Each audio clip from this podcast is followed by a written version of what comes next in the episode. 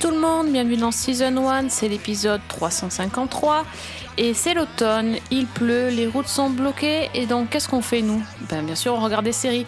Et on regarde même beaucoup de séries, c'est pour ça que je pouvais pas faire cette émission toute seule. Et donc il me fallait une grande spécialiste des séries, enfin notre War Machine quoi. C'est Fanny, salut Fanny, c'est ton grand retour ce soir. Exactement. Comme on compte sur toi pour finir les saisons, tu es à peu près la seule qui arrive à, à terminer euh, les saisons. Donc euh, on va jouer la carte Fanny ce soir.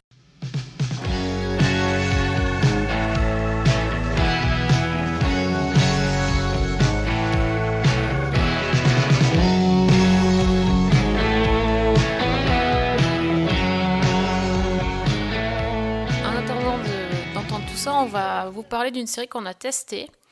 Alors il fallait, fallait la trouver, fallait s'accrocher et ben, on, a, on a essayé en tout cas. Ça s'appelle The Romanovs et on a vu ça sur Amazon Prime. Et euh, c'est en fait c'est une c'est pas une série, c'est une mini-série. euh, donc il n'y a, pas beaucoup d'épisodes, mais vous allez voir c'est comment dirais-je dense, on va dire ça. Voilà. Et ce sont des épisodes longs. Oui, c'est le moins qu'on puisse dire. Euh, et donc, c'est la nouvelle création quand même de Matthew Weiner. Matthew Weiner, c'est quand même euh, Mr. Madman. Donc déjà, pour commencer, quelle est ta relation avec euh, l'œuvre de Matthew Weiner en général? Alors, euh, j'avoue que je suis surtout, je connais surtout Mad Men, que j'ai suivi et à laquelle j'avais plutôt accroché malgré quelques périodes où il m'avait un petit peu perdu, où j'avais un peu perdu en intérêt, puis je, je revenais toujours à la série. Et moi, Mad Men, c'est une série que j'aime finalement beaucoup parce que euh, je la trouve très intelligente, très très fine, mais euh, je reconnais qu'il faut s'accrocher. C'est un petit peu le reproche que, je faisais à cette série-là. Euh, J'attendais de Romanov avec énormément de, de curiosité et d'impatience. Alors j'avoue qu'au départ j'ai fait, je pense comme tout le monde, c'est-à-dire que moi on m'a dit les Romanov, je m'attendais à la famille du tsar, donc Nicolas II, Alexandra, Alexis, Anastasia, etc. Euh, ce qui me tentait pas mal, euh, et en fait évidemment c'est pas du tout ça, comme on va le dire. Et passé la petite déception, euh, le, sujet m'avait quand même attiré. Et ben voilà, on va voir ce que, ce que ça a donné, quoi. Oui, effectivement, mais moi, grosse déception même de pas de pas avoir une série sur les Romanov parce qu'en fait finalement c'est pas c'est pas une histoire que je connais très bien. Mhm. Enfin, je j'ai effectivement euh, vu quelques quelques trucs dessus, mais euh, je, me- je me disais bien qu'on pouvait en attendre euh, pas mal et surtout que le générique de la série nous vend Oui. quand même une série sur les Romanov. hein, il est, il est très, très bien fait, il est très graphique, il, est, il a une super musique, il, il est vraiment top. Et on te, on montre la, la- la famille Romanov qui est en train de se faire désinguer. Donc tu te dis, on va nous, nous expliquer un peu comment on en est arrivé là. Et alors, pas du tout. Pas du tout. Voilà, c'est quand même la première fois, enfin, une des premières fois que je vois un générique qui ne parle pas de ce qu'il y a dans la série. Enfin, c'est un concept. Disons qu'on comprend a posteriori ce que veut dire le générique. Ouais, oui. Que euh, après l'exécution de la famille euh, impériale, on passe sur toute une série de photos et sur un personnage qui, euh, qui s'enfuit, en fait. Ouais, faut faire, faut faire des analyses littéraires en fait de, de- du générique, mais c'est, Ah. c'est voilà. Donc du coup, euh, ça raconte quoi? Si ça raconte pas l'histoire des Romanov. Eh bien, c'est l'histoire, ou plutôt les histoires, puisque chaque épisode est indépendant, de plusieurs personnages de nos jours un peu partout dans le monde, qui sont, ou du moins qui pensent être, les descendants des Romanov, donc la, la famille impériale russe euh, qui a régné jusqu'en 1917 en Russie, et dont le, le dernier tsar Nicolas II a donc été exécuté avec toute sa famille par les bolcheviks. Et donc, euh, bah, la série va suivre ses descendants putatifs dans diverses situations et dans à diverses, divers endroits du monde, et sans qu'il y ait aucun rapport en fait euh, entre eux. Oui, c'est ça. En gros, c'est Voilà. vraiment une série anthologique où euh, on, on peut voir totalement n'importe quel épisode avant n'importe quel autre. euh, Il n'y a Et- pas de. Voilà. Le seul lien, c'est le lien de parenté euh, avec les Romanov, de près ou de loin d'ailleurs. euh.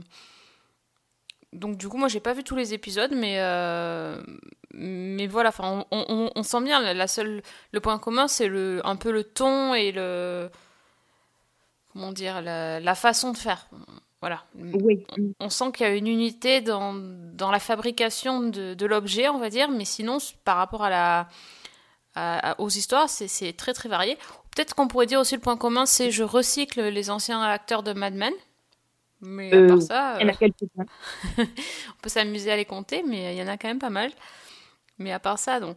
Donc du coup, euh, on se retrouve avec une série, on n'a pas ce qu'on pensait avoir, et du coup, d'un épisode à l'autre, on ne sait pas ce qu'on va avoir et on ne sait pas à quoi s'attendre non plus. Tout à fait. Mhm.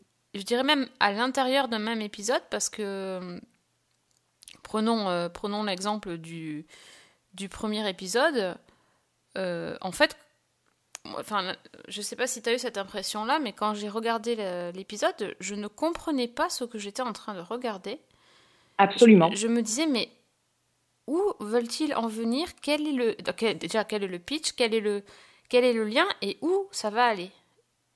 Oui, donc, peut-être pour en dire un petit mot, donc le premier épisode, il se passe à Paris. C'est euh, de Violet Hour. Et c'est donc l'histoire d'une une aristocrate qui se réclame descendante des Romanov, qui s'appelle euh, Anouchka l'acharnée, qui est jouée par Marthe Keller. Et c'est en fait une sorte de, de Tati Daniel de haute extraction, qui est extrêmement désagréable, agressive, méprisante, raciste, qui a épuisé tout un bataillon d'aides-soignantes et on lui en envoie une nouvelle qui s'appelle Hajar, qui est une jeune musulmane qui porte le hijab. Donc évidemment, ça va très mal se passer au début. Et euh, en arrière-plan, on a le, le neveu de cette dame, Greg, qui est joué par Aaron Eckhart, qui est un Américain qui vit à Paris avec sa compagne Sophie, qui est jouée par Louise Bourgoin. Et c'est un couple qui a des vues sur le luxueux appartement de la tante et bah, qui, qui va essayer de manigancer pour, euh, pour être couché sur le testament, en fait. Et c'est vrai que tout au long de l'histoire, on a ces deux axes-là qui se croisent. Par moments, on pense savoir où ça va aller. Et puis, bah, il y a des retournements de situation qui font que, quelque part, on aboutit presque à une comédie de boulevard à la fin. Ah ouais, non, mais la, la fin, c'était, c'était juste pas possible. Enfin, c'était, navrant. Alors, je, je ne sais pas, cette série, elle était. euh, Le départ de l'épisode, c'était assez. euh, bon, voilà, comme je disais, je savais pas où j'allais. Je me suis dit, c'est Mhm. n'importe quoi, à part que, effectivement, cette. euh, J'aime bien cette Tati Daniel, comme tu dis. euh, que voilà, cette euh, personnage incarné par Marthe Keller et. euh, et, et assez, euh, était assez fort et donc du coup donnait quand même envie de suivre un petit peu ce, que, ce qui allait se passer parce qu'on a un, personnage d'une vieille comme ça assez acariâtre, assez affreuse, on n'en voit pas non plus tout le temps donc bon, j'étais un petit peu intriguée. Le- la relation avec son employé de maison, euh, finalement ça commençait à devenir intéressant. Petit à petit, voilà, on, on- on voit euh, qu'elle arrive à tisser des liens avec euh, son aide ménagère musulmane alors que bah, c'est tout. De toute façon, elle ne voulait pas la laisser entrer dans sa maison. Et puis après la fin, bah, c'est le soufflet qui retombe. hein. Déjà qu'il avait eu du mal à monter. Et euh, donc c'est voilà, c'est- un peu ça en fait cette, cette série. euh, Enfin, euh, j'ai- eu plusieurs fois cette impression en regardant les épisodes. euh, où je, où je ne savais pas où j'allais, puis après finalement je trouvais un intérêt à quelque chose, et puis poum, ça, ça partait, on claquait de, un claquement de doigts et c'était terminé. Moi, j'avoue qu'en règle générale, j'ai plutôt, euh, c'est très très bizarre, j'ai plutôt accroché aux épisodes pris indépendamment, Euh, mais au final, à la fin de l'épisode, je me demandais toujours, et alors? Et quoi? Qu'est-ce que, qu'est-ce qu'on a voulu me dire? Quel est le rapport avec les Romanov? Parce que, d'accord, tous ces personnages dans, dans les huit épisodes, bon là, on en a vu sept, euh, il y en a sept qui ont été diffusés au moment où on enregistre. Tous ces personnages ont un lien de parenté plus ou moins direct avec les Romanov, mais les Romanov, finalement, le- le- le- l'ascendance occupe une place assez euh, discrète. Oui, C'est-à-dire que ça peut oui, presque être n'importe quelle famille. Bah, ça, oui. Mais même, même à la limite, je me, je me disais, ça pourrait être une série d'anthologie sur euh, une table basse. Enfin, Oui, et, et dans chaque épisode, il y aurait une table basse. Enfin, je veux dire, c'est c'est aussi euh, ces pas- gadgets. c'est pas faux. Il y a un côté gadget qui est, qui est très gênant. Je dois avouer que personnellement, au départ, je m'attendais un petit peu, justement à cause de Mad Men, à ce que Matthew Weiner s'appuie là-dessus pour euh, sonder un petit peu l'idée de l'identité. Qu'est-ce que c'est aujourd'hui qu'être un descendant de la famille Romanov euh, De quelle manière on vit cet héritage-là? Comment on se construit en ayant ce passé qui est quand même très très lourd? Et puis pas du tout, quoi. Ça affleure par moments, mais c'est jamais un sujet prégnant. Et au final, euh, moi, je me trouve avec cette les sept épisodes que j'ai vus, qui sont sept dramas euh, dans des genres parfois qui flirtent parfois avec des genres un petit peu différents. Mais au final, euh, je, n'ai pas d'unité entre les épisodes. Je vois pas où ça peut nous mener. Oui, à part que peut-être les, actrices françaises sont assez hystériques. Je, oui. je ne sais pas. Non, c'est vrai, c'est vrai que cet épisode, il est euh, désarçonnant. Autant on, pourrait se dire que le, de prendre justement l'idée de faire un, téléfilm sur les Romanov, pourquoi pas Du coup, ça, ça lirait le truc, mais finalement, c'est. Ça, ça, ne sert presque à rien, sauf à mettre en, valeur euh, le, rôle de la réalisatrice qui, qui, est complètement fêlée. Euh, voilà, Christine Hendricks, on a un peu de la peine pour elle. On se dit, mais qu'est-ce qu'elle vient se faire là-dedans euh, même si elle incarne à merveille euh, cette actrice-là, mais enfin, ouais, je, je sais pas. Euh, on se demande ce qui se passe en fait. Oui, non, mais tout à fait. De, manière générale, les acteurs et les actrices, je les trouve tous très très bons. Oui. Euh, je, trouve qu'ils sont bon. On a cité Marc Keller, on a cité Isabelle Huppert, Christine Hendricks, il y a Corestol ah, et Corestol, oui, ouais, oui, super. Là, aussi, la fin est complètement hallucinante et mhm. Dans le deuxième épisode. Euh, il y, a, y a qui d'autre? Il y a Diane Lane, il y a Ron Livingston, il y a, enfin, il y, a pas mal d'acteurs qui s'en sortent très très bien. Euh, la réalisation, moi, je la trouve, euh, je la trouve très élégante. Il y a du style. les histoires, moi, m'ont plutôt intéressé dans l'ensemble. Mais au final, j'ai une sensation de, de vide, un petit peu de, c'est, je sais pas comment l'exprimer. Je n'ai rien à quoi me raccrocher. Je trouve que c'est évanouissant comme série. Oui, c'est vrai. On a dit en, introduction que c'était très long. Ben, moi, j'ai pas peur de dire qu'en fait, je me suis ennuyée devant, devant ces épisodes-là. Même si, évidemment, de temps en temps, il y, a des, y a des moments qui, euh, qui réveillent. On n'est pas non plus euh, abruti devant l'écran, c'est pas ça. Mais c'est d'une longueur et, et, ça met un temps fou à se développer. et, et en plus, derrière oui, ben une fois qu'on a vu, effectivement, les décors sont superbes, les, costumes sont top, les acteurs, il n'y a vraiment rien à dire. Mais où est, enfin, où est le, le, fil conducteur Où est l'histoire euh, C'est ça. Il n'y a rien. On a l'impression aussi qu'on a quand même des personnages hyper caricaturaux. Oui.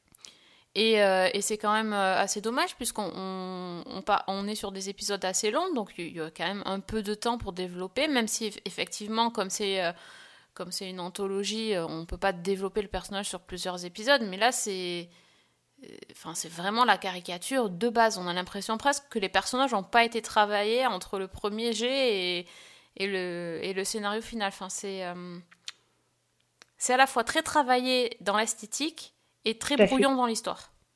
Oui, mm, mm. l'écriture est effectivement très problématique. Bon, c'est pas moi c'est vraiment pas la série la série qui me donne envie de bah, d'y revenir quoi. Enfin, moi je dois avouer mm. là, euh, on n'aurait pas eu le podcast, j'en aurais pas vu autant d'épisodes parce que c'est c'est contraignant. Enfin, c'est voilà, ça, ça, me ça me demande un effort vraiment de regarder et c'est pas un effort qui est récompensé. Je sais pas si c'est clair ce que je veux dire, mais euh, il y a mm. plein de c'est bien d'avoir des séries exigeantes et longues. Euh, mais derrière, il faut qu'on y trouve son compte, quoi. Là, euh, surtout quand on a des fins d'épisodes qui, qui, finissent en, en eau de boudin, euh, pardon, quoi. Enfin, à un moment donné, l'exigence, euh, ça, ça n'empêche pas qu'il faut avoir quelque chose de, de, divertissant et de. ou du moins, de même qui fait réfléchir. Derrière, on n'a pas de réflexion. Voilà, mmh, tout à fait. Moi, personnellement, comme je l'ai dit, je trouve que les, les épisodes en eux-mêmes me plaisent plutôt généralement, mais j'en arrive toujours à la fin à me demander que la signification du truc, euh, en quoi ça s'inscrit dans une série qui s'appelle Les Romanov, une fois qu'on a euh, enlevé l'évidence de, bon, bah, du nom Romanov qui est balancé par-ci par-là. Euh, donc c'est vrai que c'est une série qui me laisse extrêmement perplexe en fait. Je peux pas dire que je n'ai pas aimé les épisodes que j'ai regardés, mais au final, euh, j'ai une sensation de je, je, ne comprends pas le, la série elle-même. Alors c'est peut-être moi hein, qui suis passée à côté. C'est tout à fait possible. Quand même. Je pense que c'est plutôt pas. lui qui est passé à côté du téléspectateur, mais. Mais ce qui est très amusant, c'est que quand euh, on en parle avec d'autres personnes qui suivent la série, les épisodes sont littéralement Donc un, un, peu comme Black Mirror, tu voudrais dire? Tout à fait. Ah ouais, complètement. J'ai pas mal de, de, personnes qui m'ont dit que bah, le, le, quatrième épisode, donc qui se passe à New York et Walter Pitt euh, joue une femme qui est confrontée à un mensonge de son passé et à ses conséquences possibles dans le présent. Donc, on peut pas en dire beaucoup plus, mais c'est un peu sibyllin, mais tant pis. Euh, cet épisode-là, j'ai pas mal de gens qui m'ont dit que c'était pour l'instant celui qu'ils avaient préféré, et d'autres qui m'ont dit c'est le pire de la série pour l'instant. Donc euh, voilà. Et même chose avec euh, le, le cinquième, donc où là, c'est un couple qui est joué par Diane Lane et Ron Livingstone, qui en fait ont, suite à des rumeurs, ont des soupçons sur le comportement du prof de piano de leur fils. Et bon, vous vous doutez bien de la rumeur en question. Et voilà. Et donc là aussi, des gens qui m'ont dit cet épisode était génial et d'autres qui m'ont dit mais c'est pas possible, celui-là c'est une catastrophe. D'accord. Euh, ouais, ouais. ouais. Oui, comme quoi, euh, ouais, d'accord. Bon, ouais, moi, je, enfin, franchement, je, je vais pas me jouer l'avocat de la série parce que, ben, contrairement mmh. justement à Black Mirror, où il peut y avoir des, des épisodes bizarres, des, des, des, fins étranges, euh, des, des longueurs, et, et, et effectivement, c'est très, très, très exigeant. Mais derrière, oui. j'en tire quand même une réflexion. J'ai mmh. ça, effectivement, il y a des épisodes qui me plaisent plus que d'autres et qui peuvent aussi mener à débat, c'est clair. Mais il y a toujours des épisodes qui me plaisent Mmh. Et voilà, et surtout derrière, enfin, quel, quel euh, qu'est-ce qu'on peut réfléchir sur le monde et sur notre soci société? Mmh. Là, avec Zormanovs, euh, ben, je réfléchis qu'il me reste encore euh, trop d'épisodes à voir et que j'ai pas envie. Voilà. Oui, oui, non, je, je, vois. Donc c'est bon, c'est dommage, hein, mais là, euh, Matthew Weiner, il va falloir rebosser un petit peu. Hein. Je pense, oui. Surtout qu'il a quand même réalisé tous les épisodes et écrit, je crois, cinq scénarios. Oui. Donc euh, voilà, on peut pas dire que c'est juste le nom qui a été accolé à la série. Il a vraiment été partie prenante et bon, ben, voilà, c'est pas forcément une réussite totale. C'est ça. Pour Isabelle Huppert, il va falloir changer aussi un peu de rôle. Hein. Oui. Oh mon dieu. Oui. Hmm. Bref. Euh, donc voilà, si vous voulez voir ça, vous pouvez quand même. Hein, c'est... Allez-y, n'ayez pas peur, mais bon, on vous dit, on, on vous aura prévenu. Donc c'est sur Amazon. Donc pour l'instant, il y a 7 épisodes. D'ici là, peut-être qu'il y en aura 8 le temps que vous nous écoutiez.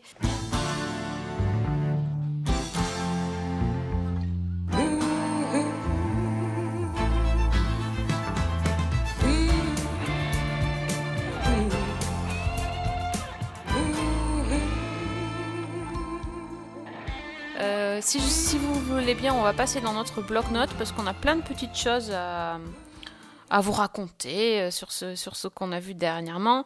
Euh, ben justement, puisqu'on parle d'Isabelle Huppert, est-ce que tu as, tu as eu le, la chance de regarder 10% saison 3 Oui, oui, oui, oui j'ai vu 10% saison 3, effectivement. Bon, tu vois, comme quoi...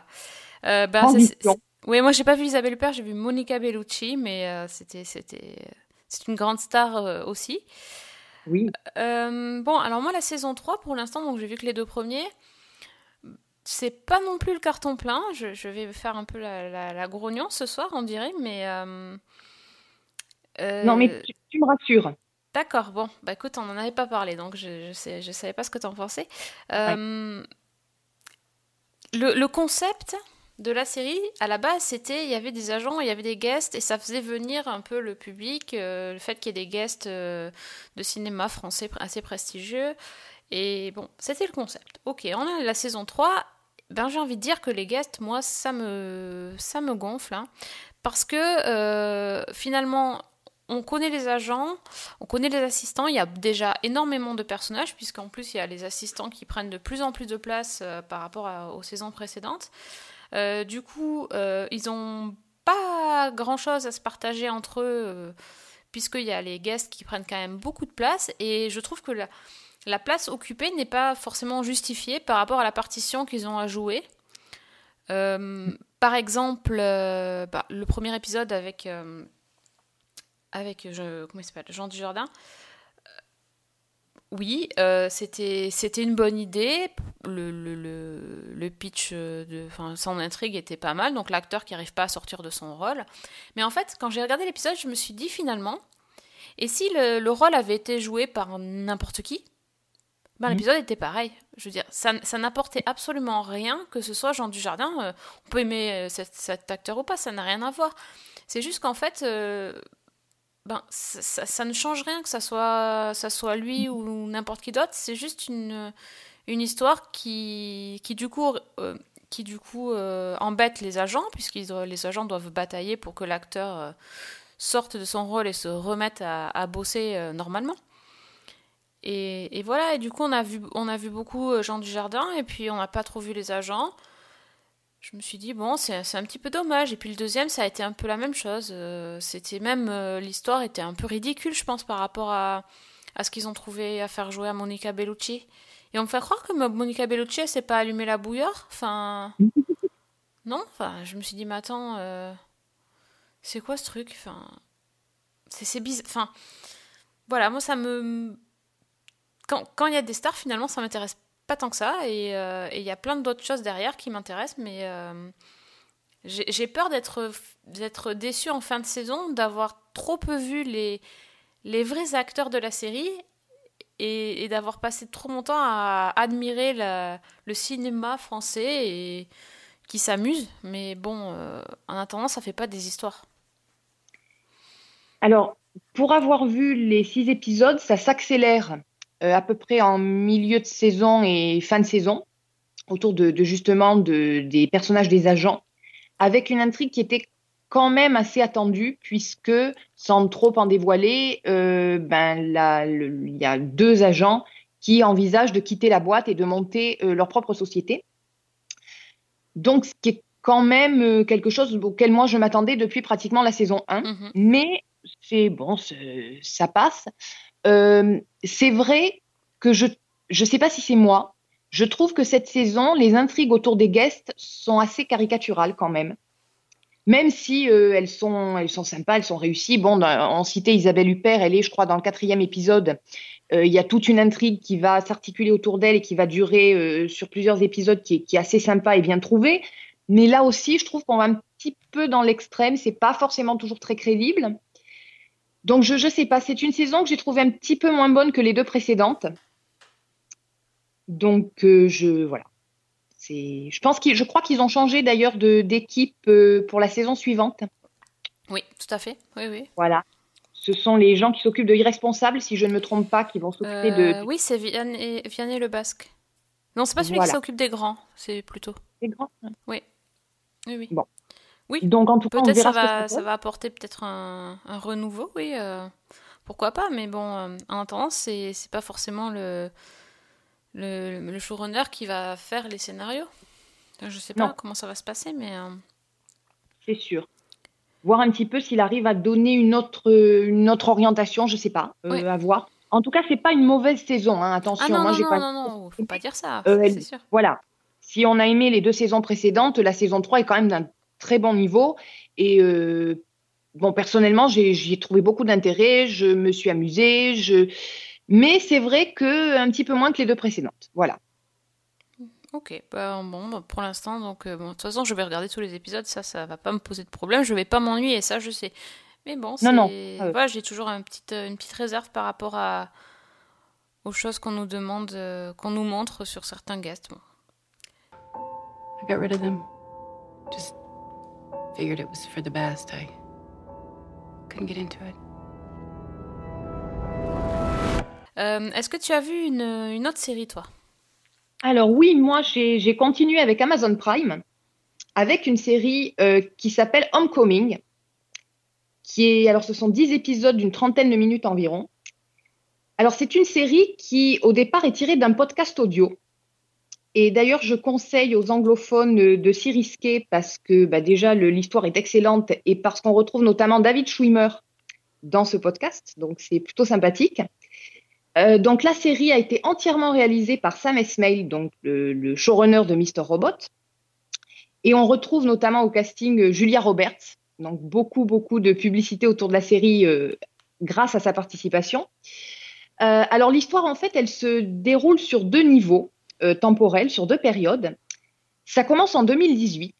Et donc, euh, on suit Heidi, qui est jouée par Julia Roberts, qui vient d'être engagée au sein d'un projet qui s'appelle Homecoming. Et c'est un projet, en fait, qui est dans une structure basée en Floride. Euh, ce sont des anciens combattants qui sont hébergés là-bas.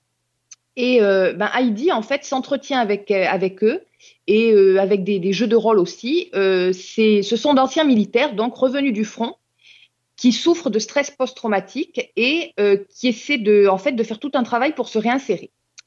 Donc, euh, elle s'entretient notamment avec euh, un, soldat qui s'appelle Walter Cruz, avec qui elle va nouer un lien de complicité, et un autre qui s'appelle euh, Schreier, qui est joué par Jeremy Allen White, qu'on a vu dans Shameless, qui lui souffre de paranoïa et qui a beaucoup de doutes sur le programme, et qui commence à imaginer que bah, ils sont piégés dans une espèce de vaste conspiration.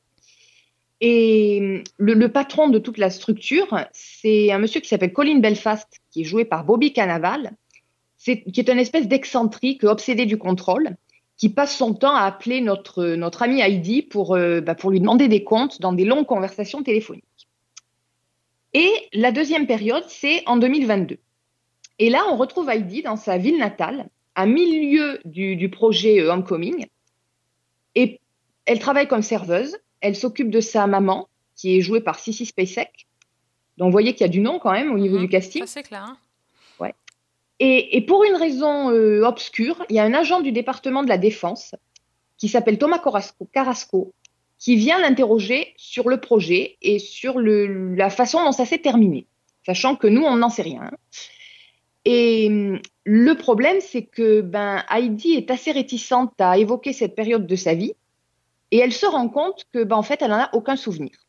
Elle ne se souvient pas du tout du, du, du projet, elle ne se souvient pas du tout des gens qu'elle y a rencontrés. Le nom de Colin Belfast, donc son supérieur à l'époque, lui est totalement inconnu. Et donc voilà, elle se retrouve dans cette situation-là. Et ben, à partir de là, la série fait en fait des allers-retours dans les épisodes entre 2018, où on la voit euh, dans le, le- le bâtiment euh, faire son travail avec les militaires, et en 2022, où on la retrouve euh, ben, dans cette petite ville, euh, interrogée par cet agent, euh, cet agent de la défense, et incapable de se rappeler ce qui s'est passé, et évidemment très choquée et très bouleversée par ça. Et, et la série, en fait, euh, petit à petit, explore ce qui s'est passé au sein du projet Homecoming et pourquoi Heidi l'a quitté, pourquoi elle semble avoir perdu la mémoire et, et- et tout ça. Donc, façon puzzle, en fait. Façon puzzle. Alors déjà, euh, l'histoire, elle est extrêmement prenante. Moi, j'ai tout de suite été happée par, euh, par cette espèce d'énigme parce que tout de suite, ça pose énormément de questions et que on est, on forcé pratiquement à spéculer, à se demander ce qui s'est passé, euh, pourquoi Heidi est partie, euh, ce qui est arrivé aux soldats dont, elle avait la charge, le rôle qu'a joué le personnage joué par Bobby Cannavale, la théorie du complot qu'avait euh, élaboré l'autre l'autre soldat, donc joué par Jeremy Allen White, est-ce qu'elle était vraie? Donc on se pose énormément de questions. Et là où je trouve que c'est une preuve de la réussite de la série, c'est que moi, quand j'avais arrêté un épisode, je continuais à y penser, à me demander, mais là, il y a tel élément, peut-être que ça renvoie à ça, etc. Euh, la durée des épisodes de 30 minutes, je trouve que c'est aussi un point fort, même si c'est assez déstabilisant au début, parce que ça donne un vrai rythme et que vraiment, on, est dedans, on n'en sort pas. Quoi. Et alors, ce qui est également un, grand point fort de cette série, c'est la réalisation. Alors j'ai dit, c'est Sam Esmail qui a réalisé les épisodes. On retrouve sa patte filmée par le dessus, où on suit euh, ben, Heidi à travers les trois étages du centre. Euh, et puis, on a aussi euh, quelque chose qui est un changement de format selon les époques, donc qui fait que c'est très facile de s'y repérer. C'est-à-dire que l'histoire en 2018, elle est filmée normalement, et l'histoire en 2022, elle est filmée euh, dans un écran plus plus réduit, un petit peu comme si c'était filmé avec un téléphone portable en fait. Ah ouais, d'accord. Ouais. C'est bien Et ça. c'est absolument, c'est c'est très très fluide. Et alors autant on avait parlé il y a quelque temps d'une série euh, Mosaïque, la série Oui. de Steven Soderbergh, qui essayait un peu de jouer aussi avec la forme, avec euh, di- différents différents formats, etc. Et c'était pas forcément une réussite. Autant là, euh, c'est totalement génial parce que je trouve que la forme sert vraiment l'histoire. C'est-à-dire que non seulement euh, on arrive mieux à suivre le changement de temps, mais en plus ça prend une signification au fil de l'histoire. C'est pas seulement un petit artifice comme ça. Et en fait, tout ce qui pourrait passer pour des, des trucs de réalisation est complètement immergé dans le scénario. Et je trouve que c'est vraiment une valeur ajoutée. C'est la première fois que je vois une. Enfin, récemment, c'est une des séries où pour moi la forme est la plus intrigante et la mieux adaptée à ce qu'elle raconte. Donc euh, vraiment, c'est une surprise excellente. Les acteurs, bon bah évidemment, Julia Roberts, elle est magnifique. Euh, je parlais de Bobby Cannavale qui est énorme comme d'habitude. Euh, l'agent de, de- des renseignements est joué par Chi Wiggum qu'on a vu dans Boardwalk Empire, qui est absolument superbe aussi. Enfin, c'est vraiment une série qui est au départ un petit peu déstabilisante et intrigante, mais si vous rentrez dedans, vous lâchez plus. Et bon, bah, 10 épisodes de 30 minutes, ça passe assez vite. Euh, Il y a déjà une saison 2 qui a été confirmée. Et moi, pour le coup, ça m'a donné envie de m'intéresser au podcast audio qui est bon assez calé hein, sur, euh, sur l'adaptation. Les dialogues sont pratiquement identiques. euh, il n'y a pas de grosses surprises. Mais du coup, l'expérience est, est vraiment intéressante. Donc, c'est une série que je vous recommande de, je vous recommande d'y jeter un coup d'œil. Et voilà. Donc, ça s'appelle Homecoming sur euh, Amazon. Bon, tu m'as convaincu. hein. Là, euh, là c'est obligé que je. Bon, déjà, Julia Roberts, c'était un argument euh, à elle seule. Mais c'est vrai que tu m'as, tu m'as bien, bien, bien donné envie là. C'est vraiment une série note. qui est originale et qui est très intelligente dans la manière dont elle est mise en œuvre. Avec des jeux sur la musique, des, des tas de petits éléments, des petits détails très très soignés qui ont une importance à la fin. Enfin, vraiment, euh, vraiment très très bien.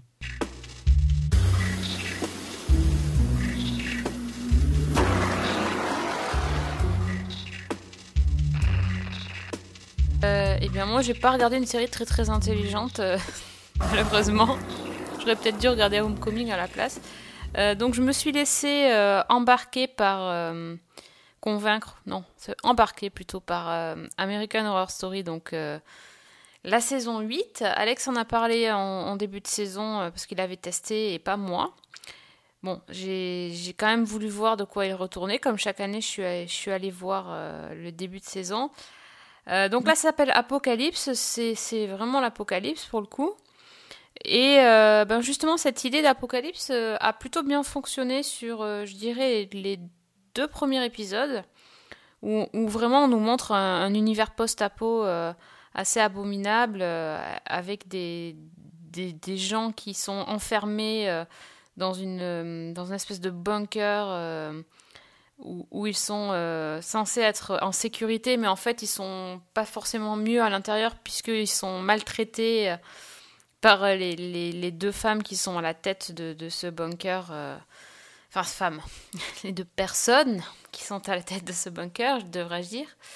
Et, euh, et du coup, j'ai bien aimé cette ambiance un peu euh, euh, claustro, euh, claustro, voilà. euh, on, est tous enfermés là-dedans, ils sont tous aussi euh, euh, affreux les uns que les autres et on se demande comment ils vont bien pouvoir se supporter.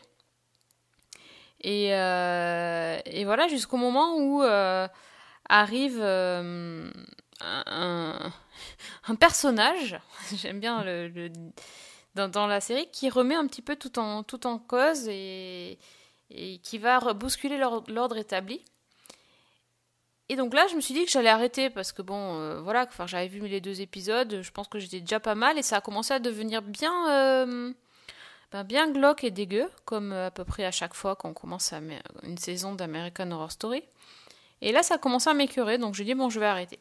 Et là, ben, pas de chance, hein, on- on- mon entourage m'a conseillé de continuer en me disant que c'était vraiment chouette et que c'était différent cette saison. euh, vraiment, il y a plein de trucs bien, tout ça. Bon. Du coup, j'ai continué. Bah alors là, je comprends plus. Enfin, si, je, je comprends ce qu'il se passe, mais en fait, à partir de l'épisode 3 ou 4, on a l'impression que ce n'est plus la même histoire. Et ça, c'est très, très, très déstabilisant. Puisqu'en fait, on, on- on- Alex l'avait expliqué ça, que c'était un, un crossover avec la saison 1, euh, c'était Murder House, et la saison 3, c'est ça Conven Coven. Coven. Et, euh, et donc, les, les. Bon, voilà. Donc euh, là, on se retrouve un peu dans Coven que je n'avais pas vu.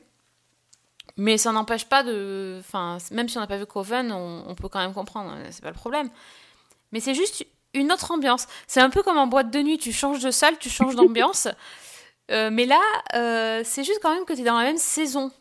Donc je veux bien que la série soit. soit euh, voilà, enfin, on change chaque saison, c'est le principe. Alors du coup, on se retrouve quand même avec, la, la- avec Miss Sarah Paulson qui, du coup, joue, joue plusieurs rôles. Alors c'est assez génial de la part de Ryan Murphy finalement. C'est pratique de recycler, mais, mais du coup, on, on sait plus dans quelle série on est. En plus, du coup, euh, avec, euh, avec le, le tournant, euh, le tournant effectué, le tournant plus, plus sorcellerie qui est, qui est effectué, on se retrouve avec des flashbacks de ce qui s'est passé avant dans. Alors, j'imagine par rapport à la, à la saison 3, du coup. Et Mhm. ça devient un bazar, mais.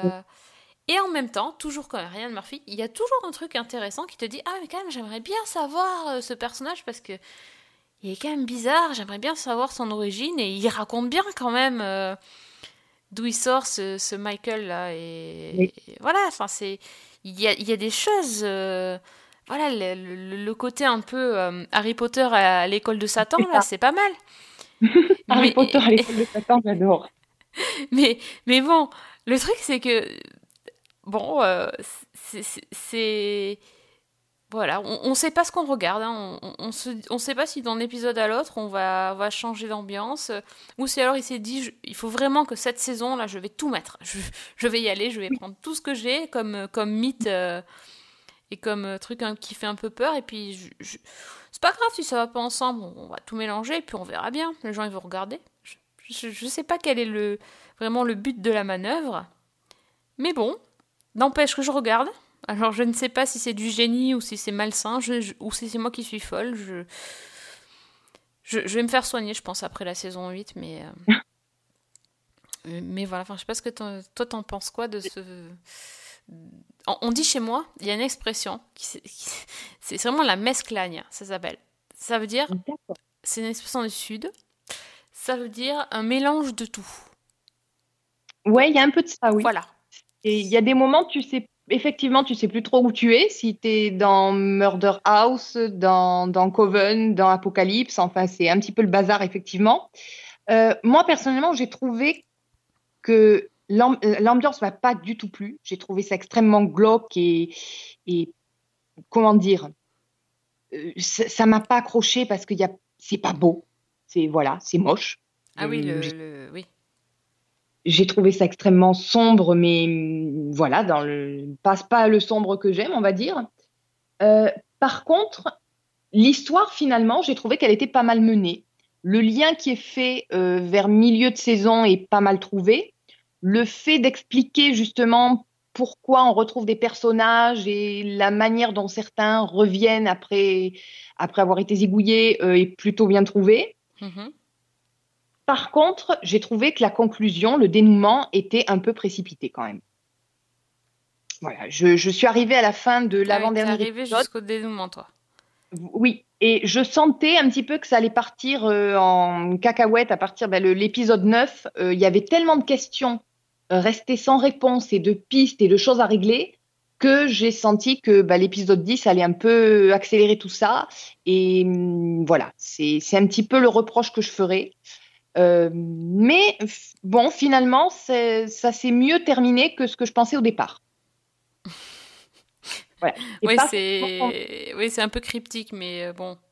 Oui, c'est compliqué sans spoiler, mais disons que Ouais. les deux premiers épisodes m'avaient vraiment pas donné envie de continuer. J'ai quand même persévéré. Je regrette pas parce que bah il y a quand même un univers, il y a quand même des choses très intéressantes. Comme tu dis en fait, il y a toujours quelque chose qui accroche et qui donne envie d'en savoir plus.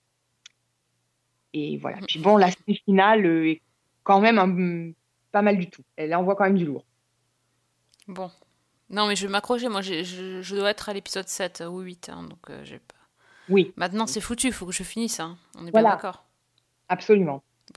Donc, euh, c'est c'est quelque chose. C'est c'est une expérience. De toute façon, American Horror Story, c'est toujours une expérience. Mais je Voilà. crois que c'est la première fois que je tiens aussi longtemps. Alors peut-être que le, le, le fait de ne, pas, de ne jamais savoir à quoi s'attendre, peut-être que ça m'a... Bon, euh, voilà. Mais en tout cas, le, le, le latex, c'est... non, toujours pas. hein. Par Non. contre, ça, je, je- non.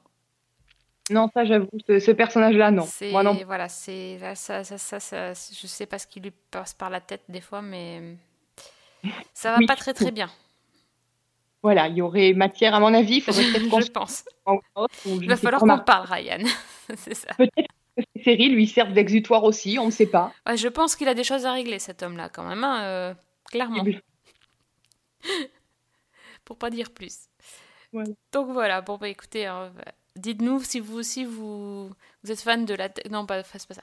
Vous, si vous aimez euh, les délires de, de Ryan Murphy ou si vous trouvez que c'est vraiment euh, too much, euh, comme on dit. euh.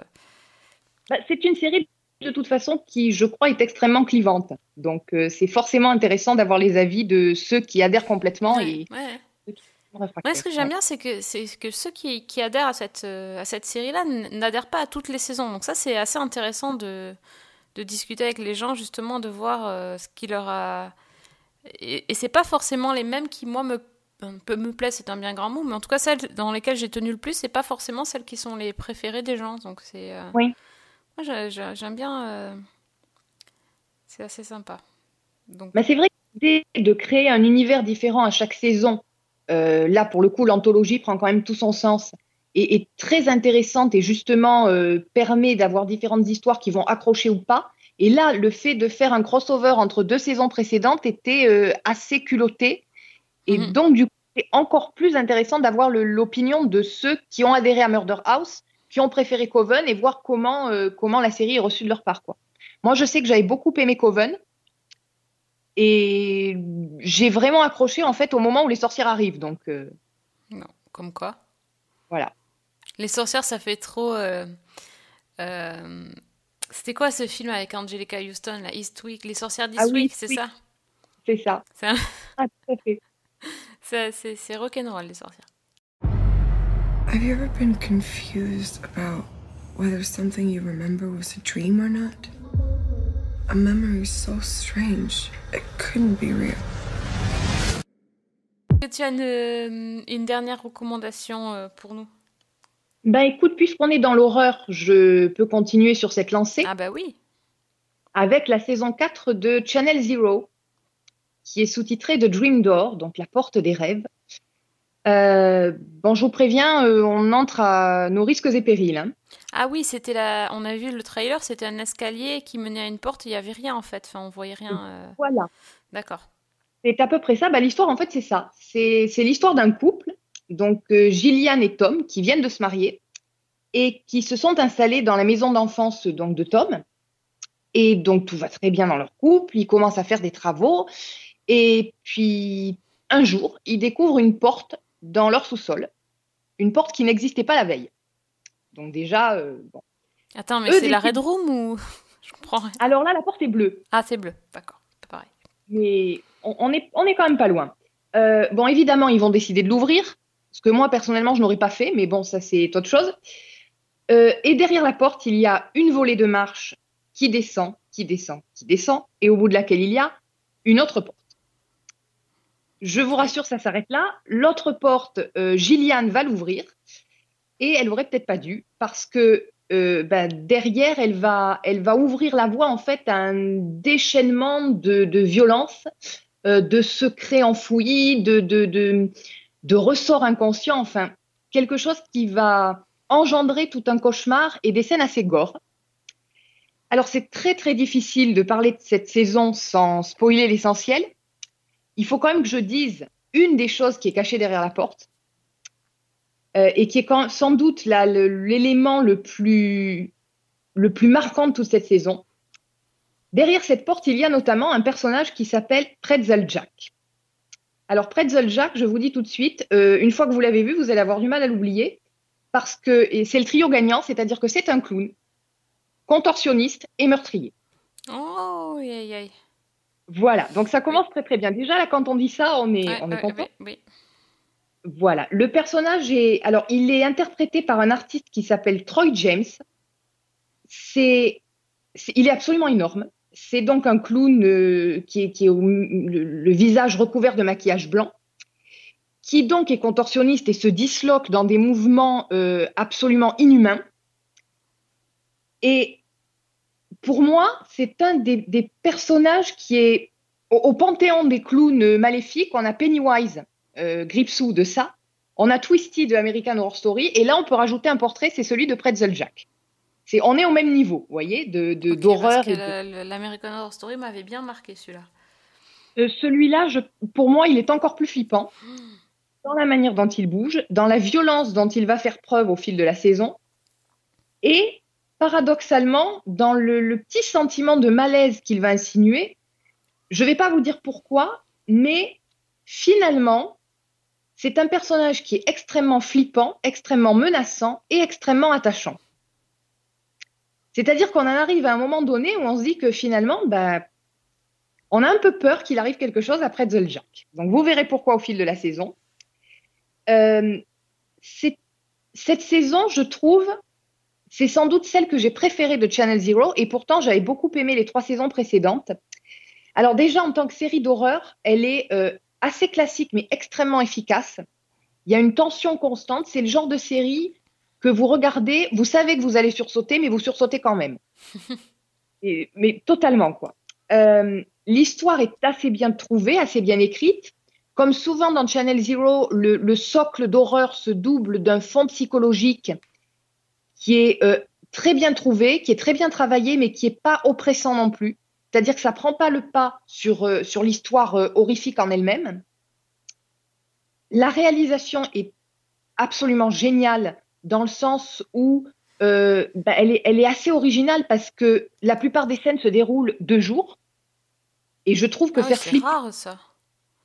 Assez rare et c'est très très bien fait. Les couleurs sont très vibrantes. Il y a des, des courses-poursuites qui sont vraiment haletantes et qui sont très bien réalisées. Les personnages sont assez fouillés euh, et c'est très intéressant justement parce que toute cette histoire repose, sans trop en dévoiler, sur la dynamique du couple entre Gillian et Tom. Euh, Il y a un voisin qui est particulièrement louche, ça vous allez le comprendre tout de suite, qui semble en savoir pas mal sur la porte euh, en question. Et en fait, c'est vraiment une, une saison qui est ce que j'attends, moi, d'une série d'horreur. Dans le sens où c'est un petit peu flippant. Il y a un petit côté par moment, il y a des petits moments comiques qui allègent un petit peu la tension. Il y a une histoire en arrière-plan qui est très intéressante. Et moi, personnellement, j'ai adoré cette saison-là.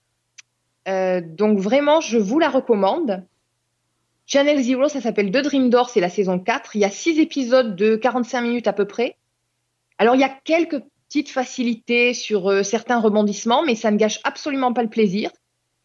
Et ne serait-ce que pour Pretzel Jack, vraiment regardez cette saison parce que c'est sans voix du lourd. Ouais, ça, ça, ça me tente. C'était sur ma liste euh, et euh, j'ai bien aimé aussi les saisons précédentes. Donc ça, là, je vais la regarder aussi. D'abord, je vais finir American Horror Story. Celle-là, je trouve qu'elle est peut-être un petit peu plus évidente que les trois précédentes. Elle est peut-être un petit peu plus classique aussi dans son déroulement, mais elle reste euh, vraiment, vraiment intéressante et vraiment très, très, très, très bien. Ok, bon. Bah, si avec tout ça, euh, vous, vous passez de bonnes nuits. euh, Ah oui, ça, c'est. Voilà, vaut mieux éviter avant de se coucher. Donc, tu es en train de dire que Pretzel Jack, il fait plus peur que Isabelle Huppert. Ah oui, Ah ouais Ah oui. Pfff. mais il est quand même. ça- vous verrez à la fin de la saison, je pense que c'est possible que vous vous disiez qu'il y a des moments où on aimerait bien avoir un Pretzel Jack près de soi. Ouais, comme dans Bodyguard, quoi. Voilà, comme dans Bodyguard. N'est-ce pas? On, on- on ne sait- on ne sait lequel choisir d'ailleurs. Oui. Eh bien, bon, bah écoute, on te remercie. Encore une émission riche en recommandations euh, étranges. Je ne sais pas, c'est c'est pas voilà, c'est pas des, des, des choses peut-être que vous allez euh, qu'on va vous conseiller partout, mais euh, écoutez, c'est faut faut tester des choses. Euh, Non Channel Zero, ça fait plusieurs saisons qu'on dit que c'est bien, donc euh, n'ayez pas peur. Enfin si, ay- ayez peur, mais vous allez vous allez avoir de la qualité derrière. C'est ça. Bon, ben merci beaucoup Fanny pour pour toutes ces recommandations. Oh non, on a oublié de dire que tu devais nous parler de. J'allais Oui. j'allais conclure, mais non, mais non. Il, en reste On en peut pas partir sans les, sans les bikers.